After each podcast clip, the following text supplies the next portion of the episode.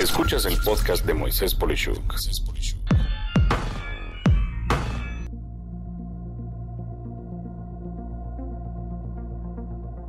Amigas, amigos, un gusto estar con ustedes en lo que es la primera entrevista del año 2020, en el que en esta ocasión tengo un invitado, como todos los anteriores, igual de lujo. Se trata de Gerardo Cárdenas, el director financiero de Hoteles Misión. Y van a ver qué interesante va a ser lo que vamos a platicar y sobre todo tan enriquecedor por el tema de cómo y qué está pasando con esta interesante cadena de hoteles. Gerardo, un gusto tenerte con nosotros. Moisés, muchas gracias por la invitación y a las órdenes para poder hablar un poco de este tema que nos ha ocupado desde 1990 para acá. Wow, imagínense, tenemos un veterano de 30 años prácticamente enfrente de nosotros. Pues empecemos con algunos datos importantes acerca de ti, mi querido Gerardo. Platícanos algo breve de ti. ¿Qué, qué nos podrías decir? ¿Quién es Gerardo Cárdenas? Pues mira, yo soy un mexicano que adora mi país. Tengo una familia padrísima, mi esposa, mis tres hijos. Son los orgullos de mi nepotismo, dirían por ahí.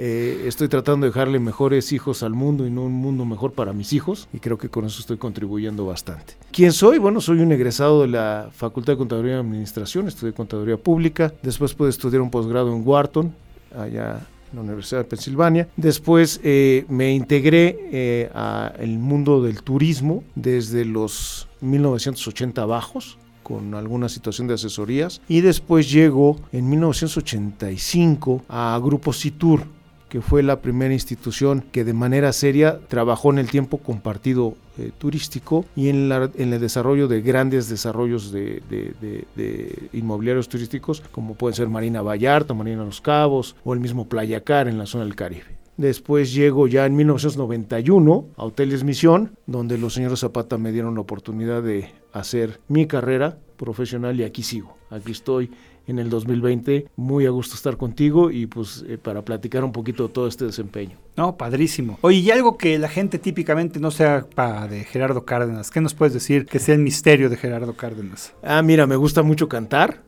Ah. Entonces, para celebrar mi cumpleaños 60, en noviembre del año pasado tuve la oportunidad de participar en un recital de los Beatles, donde me tocó cantar un par de canciones de ellos y estuvo sensacional porque fue pues, mi, mi, celebración de 60 años. En buena hora, 2019, 60 años y muchos por venir en buena hora. ¿eh? qué interesante. Jamás hubiera pensado que tú cantabas, pero qué interesante. Oye, platícanos un poco entonces de lo que nos ocupa, que es la cadena Hoteles Misión. ¿Qué, qué impacto? Háblanos en números. ¿Qué impacto tiene en México Hoteles Misión? Mira, eh, primero la deformación profesional de un financiero son los números. Entonces traigo varios preparados. Esta cadena nace en 1974. Okay la funda don Roberto Zapata Gil y a partir de 1978 ya nace como Hoteles Misión, como lo conocemos actualmente. Al cierre del 2019 tenemos 56 hoteles operando alrededor del país, incluso uno en Estados Unidos. Tenemos más de 5.300 habitaciones y esto, bueno, significa atender o tener una gran familia de misioneros como los llamo yo eh, coloquialmente, que rebasa los 3.500 colaboradores. Entonces esto realmente es algo importante, creo yo, y claro que impacta en la economía de muchas maneras. Eh, eh, lo que dice nuestro actual secretario de Turismo, Miguel Torruco, es que la, la, cifra por la que se debe multiplicar un empleo directo en el caso turismo es por otro 2.4. O sea, que genera 2.4 más empleos más, Exactamente. Entonces, con esto, pues te darás una idea que ya somos una aldea bastante grande, ¿no? Estamos hablando de cerca de 10 mil personas, ¿no? Que dependen de alguna manera de nosotros. Nuestro presupuesto anual para 2020 es rebasar los 1.600 millones de pesos de venta. Entonces, bueno, pues nos gusta mucho lo que hacemos como actividad, cómo impacta este país. Bueno, la actividad turística en este país significa la generación del 10% de los empleos totales. De ese tamaño otra vez en directos y indirectos, ¿no? Claro. Hay que entender que habrá en algunas poblaciones donde estamos nosotros, eh, viven de la economía del hotel. El mismo cuate de la farmacia, los taxistas, los guías de turistas, todos dependen de cómo está la ocupación en el hotel misión, ¿no? Claro. Entonces, esto es algo que, que, hay que verlo y que como tal significa el 10%, insisto, de la fuerza laboral del país en total. Y bueno, como generadores del PIB, andamos por ahí del 12-13% al cierre de 2019.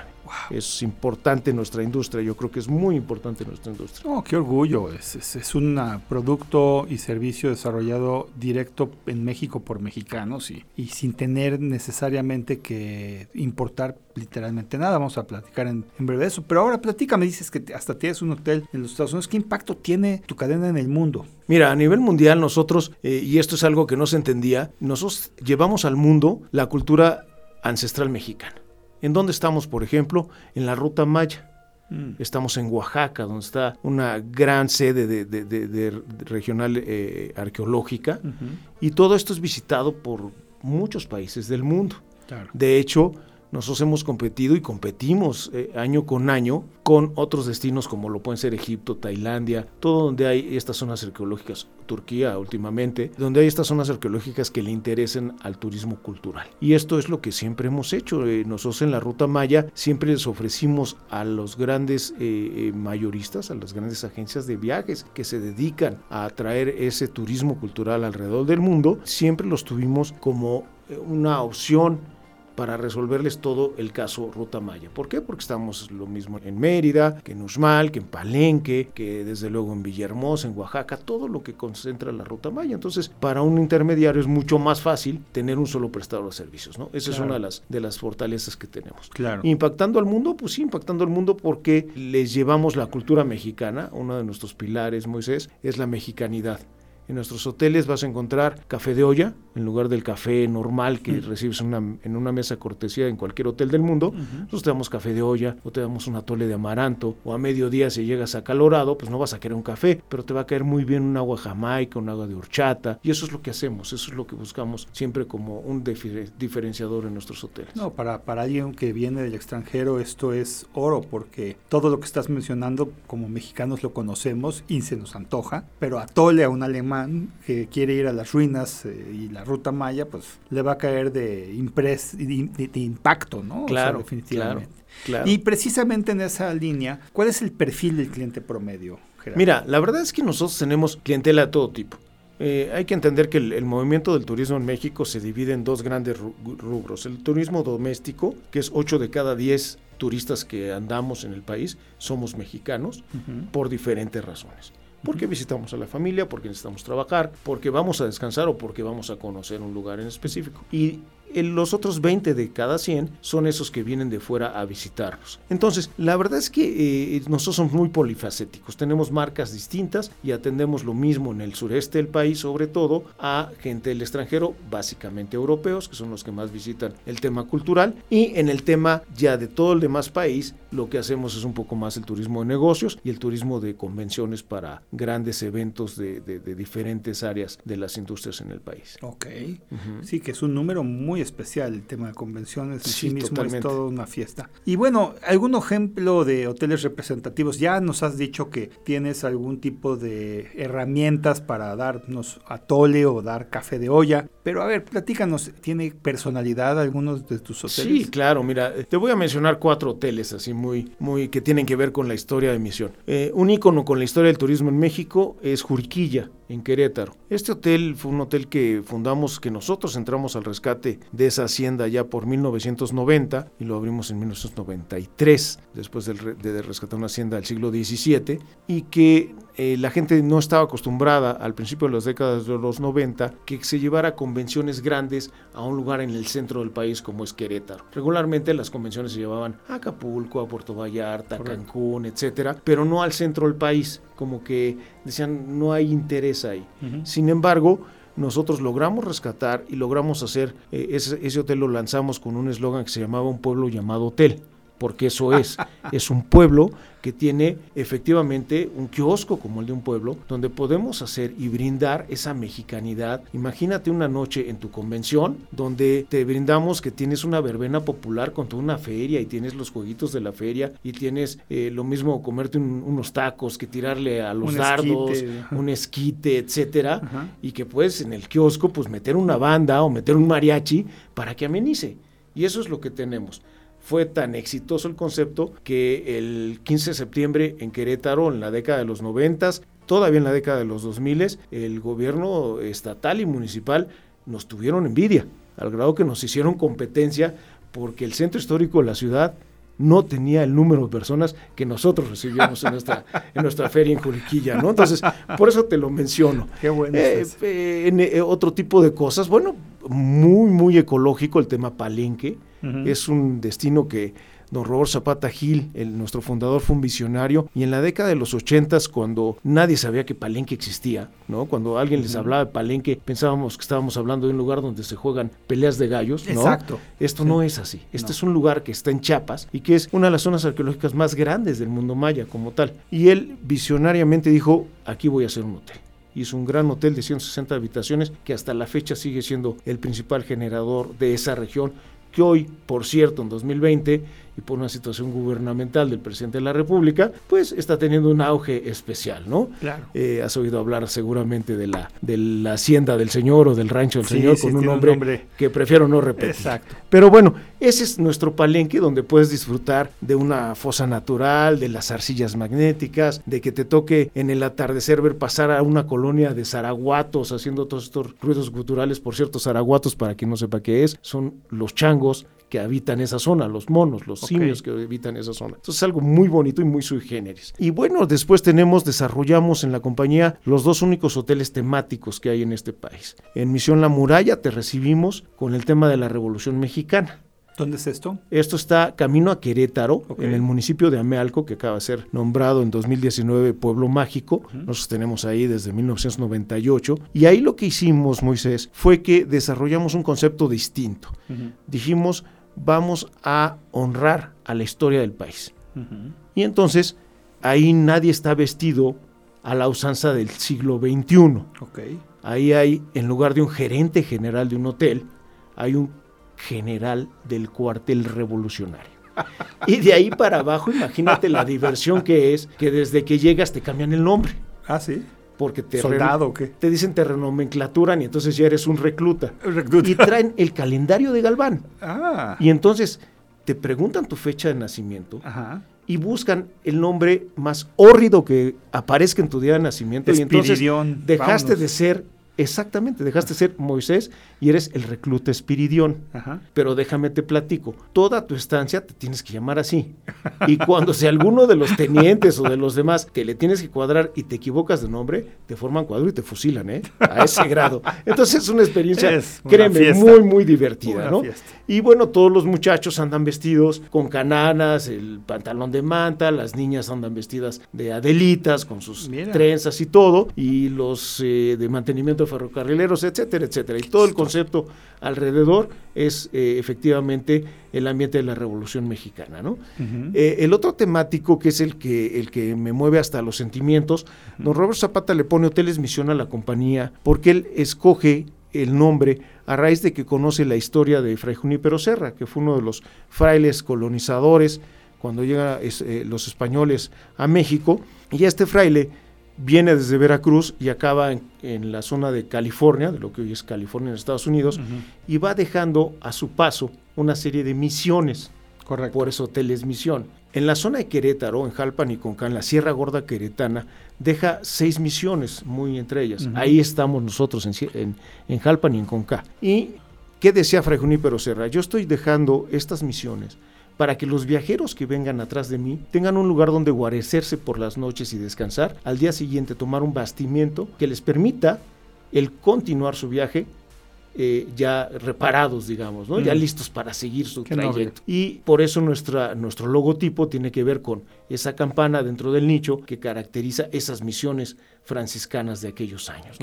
De ahí viene. Y bueno, en Conca, que es uno de estos hoteles, ahí, así como en la muralla te reciben revolucionarios, en, en, en Misión Conca te reciben mis compañeros vestidos de frailes, de monjas o de gente que trabajaba en esos años en una hacienda azucarera que era la vocación de esta hacienda de Conca, ¿no? Entonces, eh, eso es algo que hacemos y que nos gusta mucho y que realza nuestra mexicanidad y que por lo tanto pues nos fascina hacer, ¿no? Maravilloso. Oye, es que, no sé, amigas, amigos, este, yo aprendo mucho al traer a, nuestros invitados acá. No, no es una cápsula comercial. Les puedo firmar con mi nombre que aquí no hay un solo intercambio económico entre Gerardo y cualquiera de mis invitados. Porque de, de hecho lo que quiero preguntar ah, seguido de lo que estoy escuchando tan interesante, es algo que me motivó mucho a invitar a Gerardo como director financiero. Y es que les voy a confesar, como empresario, he estado interesado en trabajar algunas cosas con Hoteles Misión. No he tenido hasta enero de 2020 la oportunidad de sentarme en las oficinas de Gerardo, pero lo que sí he tenido el gusto es de saber por qué.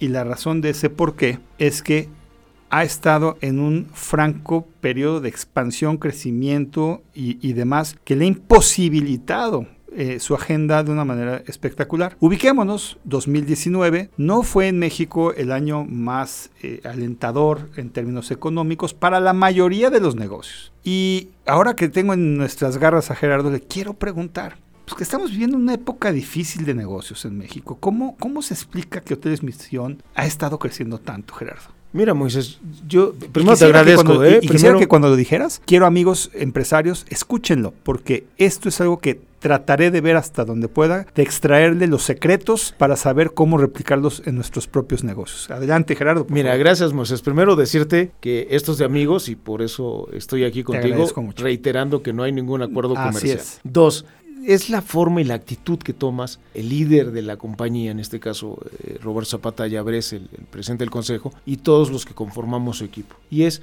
una actitud de cómo ves las cosas. Uh -huh. Tú puedes ver la crisis y ponerte a llorar, o puedes ver la crisis y levantarte más temprano y ponerte a trabajar. Okay. Entonces, el año pasado nosotros sumamos seis hoteles más a la compañía, que fueron 1.100 habitaciones. ¿no? 2019. No 2019. 2019 eso Uno es cada dos meses en promedio. Uno cada dos meses. ¿Qué pasa, Moisés? Esto lo hemos vivido desde que yo estoy en la compañía en 1991, me tocó la crisis aquella de 94 muy Claro. fuerte. Y ahí también, si viéramos ahorita una gráfica de crecimiento, Ujú. ahí se dio también. Crecimiento. Con, con la gripa, con la gripa, con la... Con la el con- error de diciembre fue con entonces. el, eh, con el error de diciembre de, de- de- 94. de 94. Después en 2008, con esta crisis internacional que se dio también por temas financieros, vuelve a tener un, un pico fuerte de crecimiento de, de la compañía. Ajá. ¿Por qué? Porque en este país, en nuestro bendito México, hay demasiados hoteles que no están ligados a una compañía hotelera que Mm. les pueda dar los servicios. Explícame eso, por favor. Sí, mira, en México funcionamos compañías hoteleras que se dedican a vender el tema de las franquicias. O sea, Mm. un nombre nada más, una muy buena expertise, un, un muy bien desarrollado modelo de, de comercialización y párale de contar. Correcto. Aquí entrarían todas, todas aquellas internacionales Sí. que no viene al caso mencionar los nombres. Sí. Y luego hay otra, otra área que nos dedicamos a operar los hoteles Sí. Que son ya las más conocidas en México como tales, y que somos cinco o seis, de las cuales, por cierto, nos ocupamos el tercer lugar en número de hoteles y el cuarto lugar en número de habitaciones operadas. Ok. Entonces, ese, ese es el gran entorno, El ecosistema es finalmente pequeño. correcto. Pero, ¿cuál es la gran oportunidad, Moisés? En países como Estados Unidos, siete de cada diez hoteles están ligados a una compañía hotelera. En México es al revés. Mm. Tres de cada diez son los que están ligados con nosotros, con una de estas compañías que te acabo de mencionar. Los demás son propietarios independientes que se metieron al negocio porque lo heredaron, porque les gustaron, porque quisieron hacerse un monumento en su, en su población natal, Sí, que no sí. tiene nada de malo. Sí. Y bueno, después se enfrentan con que ya la nueva generación tiene otros intereses. Claro. Y entonces yo ya no quiero seguir en el negocio que hizo mi papá o hizo mi abuelo. Entonces, ¿qué hacemos? Pues buscar alguna fórmula, que la nuestra es muy sencilla. Nosotros, tú no me contratas a mí como un empleado tuyo, como un profesionista a tu servicio, que es el caso de los contratos de administración. Lo que yo hago contigo es que me sumo a tu proyecto rentándote tu, tu, tu inmueble. Ok. Yo me encargo del equipamiento, te pago una renta y tú no tienes por qué saber de hotelería. Y esta es una fórmula que nos ha funcionado muy, muy bien. a O sea que encuentras algún espacio físico atractivo ¿Correcto? Y lo colonizas, vamos a llamarlo. Tal cual, Tú, tú tal te cual. encargas de todo, si tú pagas una renta y a partir de ahí es tu experiencia, tu conocimiento, tu gente, desde lo que serías el área de servicio hasta el área de reservaciones, incluida la parte alimenticia, ya son ustedes. No, Exactamente. no hay tal Moisés. cosa como que el dueño de ese lugar se encarga de eso. Ok, eso explica muy bien una eficiencia operativa. Vamos a llamarle que reduces costos al hacer eso. Correcto, tienes economías de escala, que eso te funciona muy, muy bien. Claro. Nosotros decimos que el tema es que nosotros, y, y hay aquella fábula de, de los huevos con tocino. ¿no? A En los ver, ¿cuál negocios. es ¿No lo has oído ese? No, no. Es buenísima. Eh, la gallina para unos huevos con, con- con tocino, pues ¿qué pone? Los huevos, pero sigue vivita y coleando, Claro. ¿no? Eso nos gusta que sea el propietario del hotel. Correcto. Nosotros somos el puerquito siempre. Ok. Y pues para que saques el tocino y lo puedas poner en el plato, el puerquito se tuvo que poner con la vida por Claro. delante. Y eso es lo que hacemos. No vamos de gratis nunca. Siempre ponemos una inversión nosotros que tiene que ver con el, equi- el equipamiento del inmueble y entonces sí llegamos a muy buenos acuerdos y por eso tenemos acuerdos de, de- de- de arrendamiento de muy muy largo plazo. En el caso de Juriquilla te, te refería que empezamos en 1990 y otro está firmado hasta, hasta el 2032 Mm. precisamente porque pues los propietarios del hotel ya saben de qué manera operamos, cómo somos de cumplidores con nuestras Supernegocio, obligaciones claro. y que además les, les generamos una plusvalía todos los días para su negocio. No, y lo cuidan, eh, que es importante. O sea, ustedes Claro. no son como, digamos, como, como una plaga que No, llega, nada. infecta y se va a otro lado, sino No, que para nada, para realmente Lo, lo procuran el lugar. Ahora, ok, eso explica la eficiencia operativa, pero vuelvo a tener que insistir en que 2019 fue un año en México muy malo en términos generales para los negocios. Y quiero decirlo, a lo mejor la mayoría, y ahí se explica la otra parte, corrígeme si estoy entendiéndolo bien, es que lo que yo viví como empresario es que muchas compañías eh, privadas y, y- y demás, pues se pararon ante el ver qué pasa. Y entonces, aunque había dinero, dejaron de hacer inversiones. Lo que tú me estás diciendo es, hicimos exactamente al revés, ¿no? O sea, nosotros echamos la casa por la ventana a adquirir propiedades y a empezar a operar. Amigos, esta es una compañía que cree en México hecha por mexicanos independiente de lo que suceda. Y eso es lo que me está quedando claro. O sea, eso es a lo que te refieres con actitud. ¿Hay algo más, Gerardo? No, actitud, la experiencia de tantos años de que nosotros somos hoteleros, que eso también es algo que ayuda mucho en el mercado inmobiliario, porque los, los propietarios de los hoteles regularmente son grupos que se dedican a los inmuebles y no a la vocación específica de cada uno de los De la negocios que, operación, que claro. estén ahí.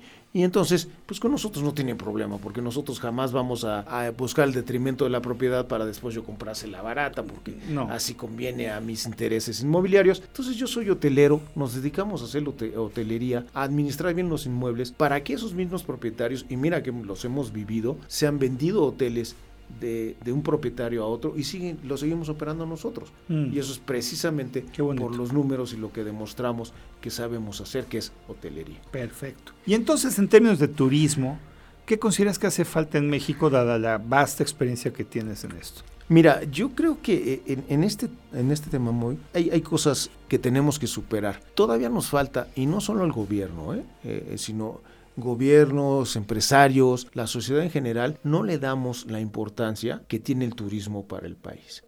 Realmente, eh, si lo vemos, nuestro país es visitable los 365 días del año. Somos una maravilla, sí. Tenemos lo mismo, háblame del tipo de turismo que tú quieras, del que hable la, la Organización Mundial de Turismo, y lo tenemos.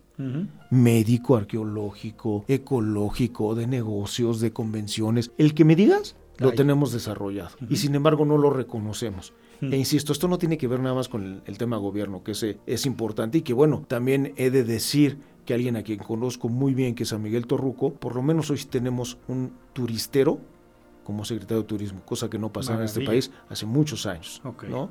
Y, y- y no vengo a hablar bien de Miguel, pero sí tengo que decir que yo lo conozco con e- a él desde hace muchos años. De hecho, tuve la oportunidad de formar parte de un equipo de trabajo donde él nos pidió hacer una maestría de alta dirección de empresas turísticas en la escuela que era de su propiedad hace muchos años. Y eh, desde ahí sé de su sueño por ser secretario de turismo de este país y por ayudar al país. Es un cuate que sí le sabe, realmente entiende el negocio y entiende qué es el turismo. Y bueno, eh, eh, hoy tenemos esa parte y los números de cuando pasó por el gobierno de la ciudad son claros. Ciudad de México era una antes de Miguel y otra después de Miguel. Muy rápido un dato, cuando él llega a la Secretaría de Turismo de la Ciudad de México había cuatro rutas de turibús, cuando él salió había más de 40 Wow.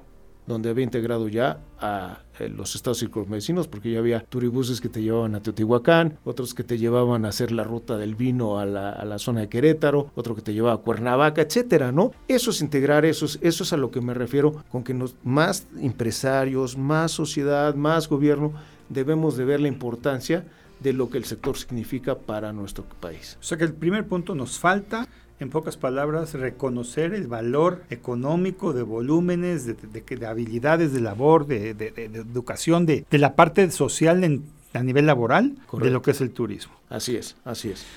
Y eh, en- si pudieras entonces, porque te dije que te voy a exprimir, mi querido Gerardo, Claro, claro, adelante. darle tres recomendaciones a los empresarios que nos están escuchando, basado en lo que ha sido la forma en la que tú diriges las finanzas de la cadena y has tenido el éxito, ¿cuáles serían esas recomendaciones? Mira, número uno, confiar en el país. Nuestro país es más fuerte y mi maestro de macroeconomía en la facultad me lo decía ya por la década de 1980. No me pueden venir a decir que hay un país más rico que México, donde llevamos casi cinco siglos de saqueo y aquí seguimos todos tan campantes además, ¿no? Sin buscar nada más. Entonces, creo que nos falta más confianza en nuestro país, en todo lo que tenemos, en todo lo que podemos obtener del país y ponerlo en el ámbito mundial para que la gente nos visite. Dos, sí creo que es muy importante cómo te metes al negocio. Y cómo te metes al negocio es hacer todos los estudios, los análisis para medir desde los niveles de inversión que vas a hacer, pegados al mercado que vas a poder atender. Ujú. Porque bueno, de nada sirve poner un Four Seasons en la Sierra Gorda de Querétaro, a la que me refería hace rato. Claro. Un Four Seasons en donde están, están muy bien y les va muy bien. Claro. La prueba está que ningún Four Seasons que ha llegado a México ha ido. ha tenido la más mínima intención de irse. Claro. ¿Estamos de acuerdo? va muy bien, sí. ¿ok? Pero no lo voy a ver como mi competidor en la Sierra No, Gorda. no. Entonces, a eso me refiero con hacer muy buenos estudios, muy buenos análisis para evitar que se hagan despilfarros en la inversión, que te eviten que los empresarios digan, me voy a meter a hotelería, porque van a decir, esto no da dinero nunca. Claro. ¿no? Entonces, y siempre habrá que pensar en este, en esta forma de, de- de- Sí, lo desde dices- inicio planear muy bien la- las inversiones. Lo es como tema de investigación de operaciones. De hecho, digo, recuerdo la extinta mexicana, te- el- el- uno de los fracasos fuertes a nivel de, de esa línea es el tipo de aviones que tenía. Eh, mientras unos tenían aviones más pequeños que llenaban en ocupación, estos tenían que volar aviones brutalmente grandes Correcto. con muy poca gente. Y Correcto. eso mata a cualquier compañía. Correcto. Y por eso oí, y si recuerdo bien, dijiste 160 habitaciones. Eh, digo, es mucho y es poco, depende a dónde, ¿verdad? Pero Correcto. yo creo que ahí está el, el secreto. ¿Por qué no son 100 160 y no son 500? ¿O Correcto, son correcto. 160 y no 48? Claro. O sea, eventualmente hay mucho análisis de investigación de operaciones Así metido es, ahí. ¿no? así es, así Esa es. es tu segunda. ¿Y la tercera cosa que me podrías decir? Pues mira, eh, ya estando en la operación misma, hay que ser constantes, consistentes y disciplinados. Ningún negocio, y no solo es hotelero, si me permites Claro. eh, a- a- ampliar el, el ámbito de mi Es respuesta, a cualquier eh, empresario nuevo o cualquier empresario consolidado, me va a dar la razón en el sentido de que tenemos que estar siempre al pendiente de las operaciones. Si uno piensa que ya llegó y que ya no hay nada que aprender o ya no hay nada que hacer o todo esto se puede descargar en alguien y dejarlo de ver, mi mamá decía, al ojo del amo engorda el caballo. Y ese es un hecho, Moisés si estamos pendientes de qué estamos haciendo, y no estoy hablando nada más del tema financiero, ¿eh? No. estoy hablando de la atención al cliente, estoy hablando de cómo mantenemos el inmueble en sí, cómo está nuestros, nuestro, nuestra forma de operar, cómo estamos mejorando nuestras capacidades para recibir reservaciones, etcétera. Todo esto es a lo que me refiero de estar siempre al pendiente de manera constante y consistente en cada una de las operaciones que tengas, porque además cada operación es distinta. Ah, claro, claro. Y entonces, pasando al otro lado de la ecuación, ¿nos podrías compartir cuáles, en tu opinión, son las tres peores prácticas que hacemos los empresarios mexicanos? Bueno, la primera tiene que ver con que a la mayoría de los empresarios, cuando les hablas de dos temas para mí fundamentales, que son el capital humano de una empresa y la administración de la empresa en sí, eh, lo ven como males necesarios. Ah, Y yo creo que eso está Mal. muy mal. Muy mal, porque todas las empresas, las empresas, y en el caso de los hoteles, los hoteles pueden ser lo mismo. Una cama cómoda, hoy un buen servicio de internet y que el agüita se haga caliente para que te vayas a gusto y algo bueno de desayunar o de comer y punto. Párale Ujú. contar, eso es lo mismo. Lo que hace la diferencia es ese capital humano. Claro. Y a ese regularmente lo descuidamos. mm, Si no es que en algunos casos lo maltratamos. claro. ¿no? Entonces, esa creo que es una mala Mala práctica. Otra, quedarse en la zona de confort, ¿no? Si, si don Roberto Zapata Gil hubiera dicho, hasta aquí llegamos, pues no, no me hubieras ni invitado, porque tendríamos 10 hoteles que eran los que había cuando yo llego a la compañía en 1991. Ujú. Sin embargo, ese afán de echarse para adelante, ese afán de seguir impulsando el turismo en México, pues es lo que te lleva a finalmente tener mejores resultados. Entonces, yo creo que es eso de quedarse en la zona de confort, ese de ya llegué y ya de aquí no me muevo, es una muy mala práctica que tenemos los, los que tienen los empresarios en México. Ok. Y bueno, la tercera, Ajá. la tercera Ajá. es que no, no les gusta invertir en algo que es muy necesario. Investigación, desarrollo y tecnología de la información. Ok. Parece mentira que en 2020 haya negocios hoteleros que se manejen sin una computadora, por ejemplo. De verdad. De verdad. Wow. Que no sepan qué es una red social.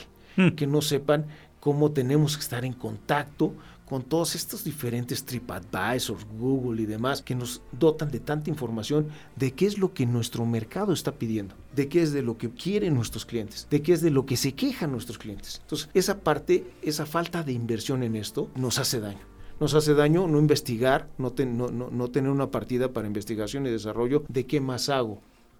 ¿Por qué no hacer otro hotel temático? Es el tema de analítica, pues. Correctamente. Interesante. Uh -huh. Oye, pues, amigos, este, lo están oyendo de una cadena exitosa y es un consejo, como Gerardo dice, aplicable a cualquier negocio. Y bueno, ahora te voy a forzar a irte a 40 años en el pasado, pensar en ti y decirme ¿Qué le dirías a un joven que está por empezar su vida empresarial en términos de mejores prácticas para arrancar su negocio o un empleo? ¿Qué le dirías? Mira, aquí te, aquí te voy a decir eh, una, una experiencia que aprendí de otro gran mexicano que me tocó conocer en, la, en, en, en este paso por la vida, don Carlos Casuga.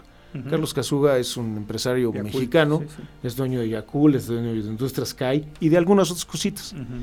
Y él en, alguno, en alguna ocasión, en alguna de las pláticas que él daba, le escuché decir, ¿qué le pasa al empresario mexicano y por qué las empresas mexicanas fallecen tan rápido? Fallecen tan rápido porque no hacen el símil de que es un hijo.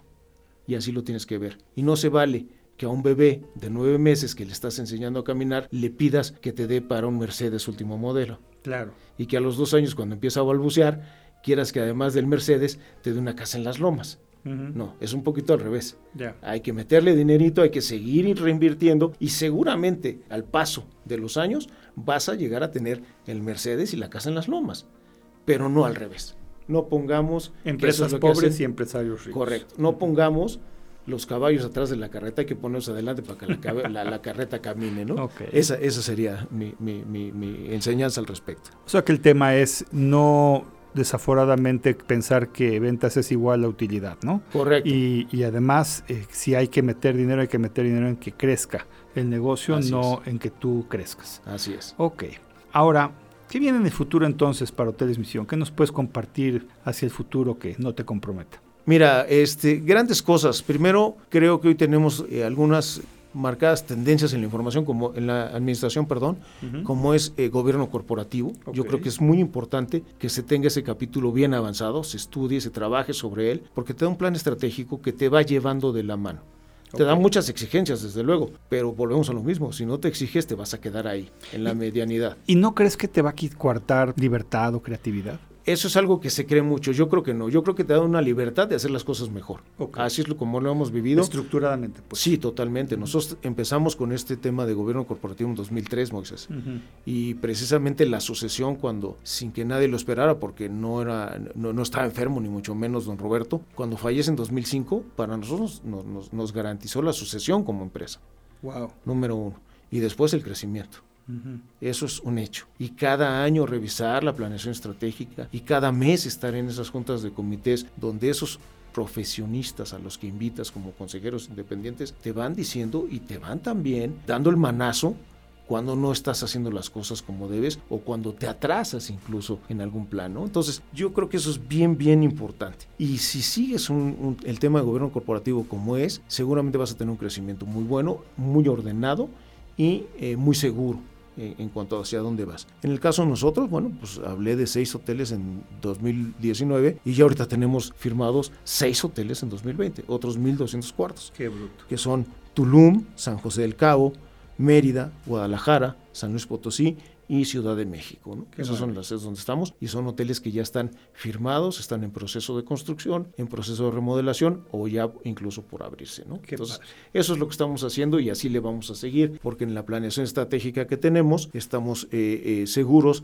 de que para el 2022 vamos a llegar a los 100 hoteles, que es la meta que tenemos planteada. Hoteles. Así wow. es. Y bueno, pues todo tiene que llegar a su fin, mi querido Gerardo, y, y, estamos cerrando esta interesante charla contigo con una última pregunta que te quiero hacer, que es, no para ti Valentino para mí, sino para los que nos escuchan, a los que nos le debemos siempre. ¿Alguna recomendación a las personas que nos escuchan eh, a manera de conclusión? ¿Qué, ¿Qué, les tendrías que decir? Que tal vez yo no te he preguntado y que quieres comentar. Yo te diría como gran conclusión, vivimos en un gran país, nuestro México es diferente a todos los países del mundo. Nuestro México es un lugar que merece y que está eh, alimentado de los esfuerzos de todos. Y yo creo que si seguimos en esa vida de manera un poco más organizada, seguramente vamos a tener un mejor lugar para vivir, un mejor lugar para dejarles a nuestros hijos. Maravilloso. Me quedo con muchas cosas, Gerardo. Me quedo con el tema de analítica, que digo, yo estoy en ese medio, pero me emociona que un financiero me diga que hay que ponerle énfasis a eso y a tantas otras cosas como las que mencionaste, pero nadie lo hace. Gracias por convidarnos eh, de manera hasta peligrosa para ustedes, visión, si lo puedo decir así, secretos que son muy replicables por cualquier tipo de industria. Y sobre todo, me, me quedo con mucha emoción como mexicano de que cuando queremos hacer las cosas, las cosas no tienen que ver con un plan de sucesión, tienen que ver con mantener que hacer las cosas bien y qué orgullo saber de organizaciones que han podido retener a ejecutivos como tú por más de 30 años, es poco común y se ve que te apasiona tu trabajo, que te apasiona México y que lo mejor está por venir. Muchas gracias Gerardo por estar con nosotros. Gracias Moisés y dijiste un, un, término en el que creo mucho, la pasión por lo que haces. Amigas, amigos, soy Moisés Polishuk y agradezco que me hayas escuchado. Hasta la próxima.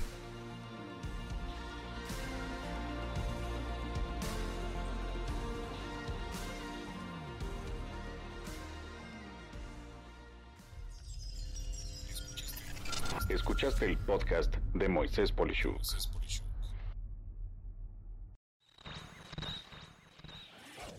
La producción de este podcast corrió a cargo de Pedro Aguirre. Coordinación, Verónica Hernández. Producción general, Dani Sadia.